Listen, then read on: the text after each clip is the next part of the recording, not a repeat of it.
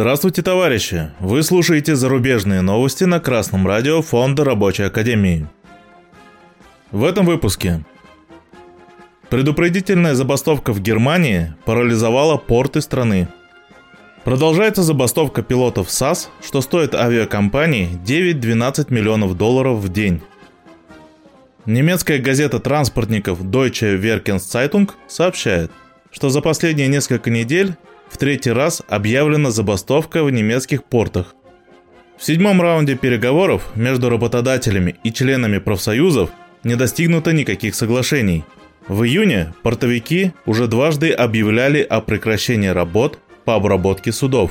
Последний раз забастовка была объявлена 23 июня и продлилась сутки. Работодатели предложили повышение оплаты труда на 12,5% в течение двух лет – Профсоюз Верди призывает хотя бы к компенсации инфляции в стране, причем для всех сотрудников. Нам нужна реальная инфляционная компенсация, чтобы работники всех компаний не остались один на один с последствиями скачкообразного роста цен, объяснила представитель профсоюза Верди. Работодатели оправдывают свое предложение тем, что не могут позволить себе больше, чтобы не поставить под угрозу сохранение самих компаний – Новая эскалация конфликта со стороны работодателей означает, что очередь из застрявших в портах судов будет увеличиваться. Источник portnews.ru Aviastat.ru со ссылкой на интерфакс и пресс-службу скандинавской авиакомпании SAS сообщает, что 10 дней забастовки пилотов обходятся авиакомпании в сумму от 9 до 12 миллионов долларов в день. Около тысячи пилотов авиакомпании САС начали бастовать 4 июля, после того, как переговоры между руководством и профсоюзами по вопросу оплаты и других условий труда завершились неудачей. С тех пор авиакомпания отменила более двух с половиной тысяч рейсов, которые должны были перевести примерно 270 тысяч пассажиров. В случае продолжения забастовок авиакомпания САС пугает тем, что им придется приступить к продаже стратегических активов и радикально сократить операции и воздушный флот. Работников по всему миру объединяет желание получать за свою работу плату, которой будет хватать на жилье, качественное питание, здравоохранение и образование для себя и своих детей.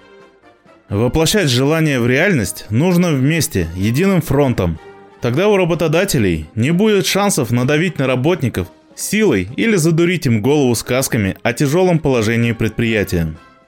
Что-то менеджеров с невообразимо высокими зарплатами не просят посидеть в отпуске за свой счет, а решают проблемы за счет тех, кому тяжелее всего во время кризисов.